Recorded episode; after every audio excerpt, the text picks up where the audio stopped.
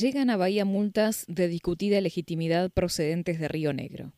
Las supuestas infracciones se produjeron en la Ruta 22, Valle Medio, pero tanto la Defensoría del Pueblo como Seguridad Vial Nacional y Provincial aseguran que esos radares no se encuentran habilitados. Como en otras épocas sucedía en Córdoba o en la Mesopotamia, un tramo de la Ruta Nacional 22 en la provincia de Río Negro se convirtió en una especie de trampa vial para los automovilistas, muchos de ellos de nuestra ciudad.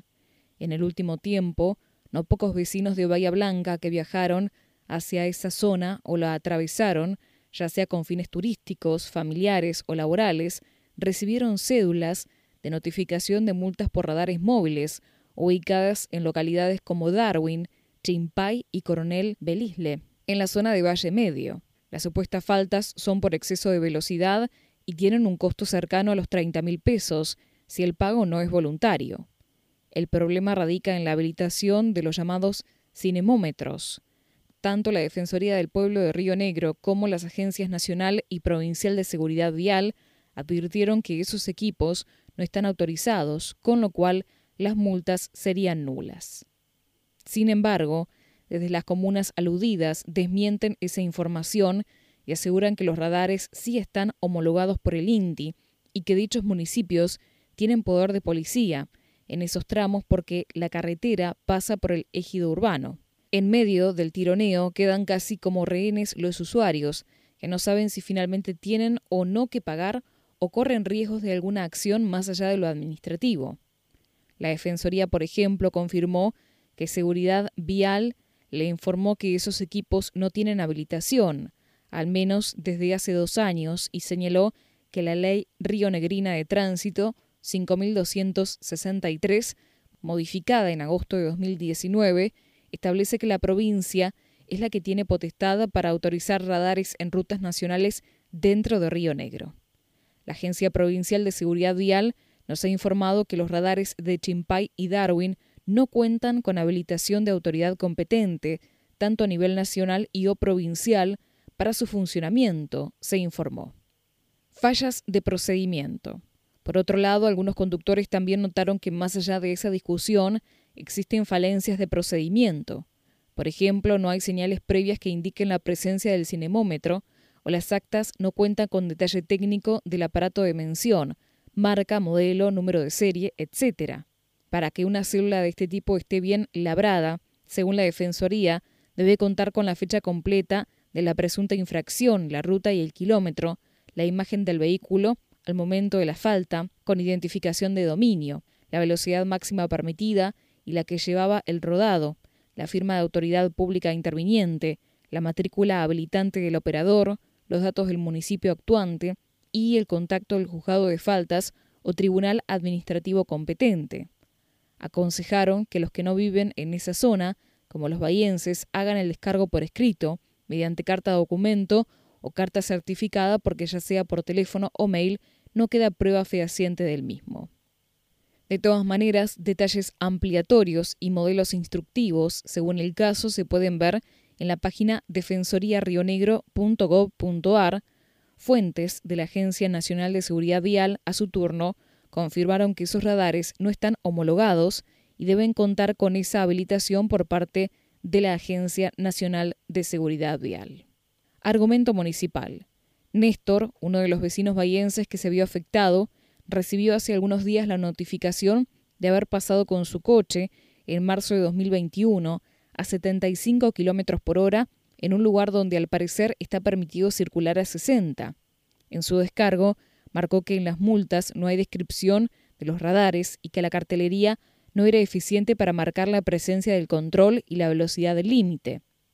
Este último punto también quedó al descubierto con el video que el usuario Javier Quiroga 16 subió hace unos días a la red social TikTok para escrachar a dos vehículos oficiales que se encontraban a la vera de la ruta con radares y sin ningún tipo de cartelería de advertencia. Desde tránsito del municipio de Darwin se le hizo saber a Néstor que la potestad de habilitación de los radares es exclusiva del INTI y que la autoridad de aplicación es la Secretaría de Comercio, Industria y Minería de la Nación, que le dio expresa autorización para operar. Remarcaron que la infracción se cometió en un tramo de la Ruta Nacional 22 que atraviesa la zona urbana y que, en ese caso, el poder de policía le corresponde al municipio. También señalaron que dicha comuna no adhirió a la Ley Provincial de Tránsito, de modo que solo aplican la Ley Nacional 24.449 y la Ordenanza 005-17. Sobre la Defensoría del Pueblo aclararon que no tiene capacidad procesal ni competencia en la materia y que tampoco puede anular multas ni interrumpir plazos procesales. Casi en tono arbitrario le señalaron a Néstor que en la vía pública se debe circular respetando las indicaciones de la autoridad de comprobación o aplicación, las señales de tránsito y las normas legales en ese orden de prioridad. La travesía de la Ruta 22, en su paso por la jurisdicción, cuenta con señales fijas verticales, zona urbana, Darwin máxima 60 y horizontales, Cerruchos máxima 60, afirmaron. El procedimiento de faltas, sostuvieron, se invierte la carga de la prueba y es el conductor quien debe probar que la denuncia del funcionario público fue incorrecta y que no se necesita la presencia del mismo para iniciar el acta. Por último, le dijeron que desde la justicia nunca se expidieron en contra de esas multas. Hacer el descargo. Marcelino Di Gregorio, titular de la Agencia Provincial de Seguridad Vial de Río Negro, aseguró que esos radares del Valle Medio no tienen autorización provincial para funcionar y esa provincia la que debe autorizar tiene reserva de jurisdicción aún en el ejido urbano. De todas maneras, reconoció que la controversia está judicializada y que el fondo de la cuestión lo debe resolver el Superior Tribunal de Justicia Provincial. Mientras tanto, nosotros aconsejamos quienes recibieron la multa hagan el descargo, tal como lo señala la Defensoría del Pueblo en su página por cualquier eventualidad, dijo. Di Gregorio, además, confirmó que según la normativa rionegrina, los radares deben contar con señalización previa de advertencia a 500 metros. Sostuvo por último que ahora se vive una situación similar en la localidad de Campo Grande, cercana al límite con Neuquén, donde influyen las rutas nacionales 151 y provincial 69. No tiene autorización desde 2020. La licenciada Adriana Santagati, defensora del pueblo de Río Negro, le confirmó a la nueva que desde febrero de 2020 los radares de Darwin y Chimpay no tienen autorización. El de Belisle directamente nunca estuvo habilitado, aseguró. Entre 2018 y 2020 hubo periodos de autorizaciones provisorias y suspensiones, aclaró.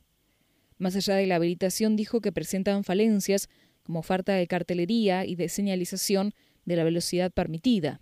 Compartimos el compromiso por la seguridad vial, pero no queremos un fin recaudatorio, opinó. La reforma de la Ley Provincial de Tránsito depositó el poder de policía en la provincia, afirmó Santa Gatti.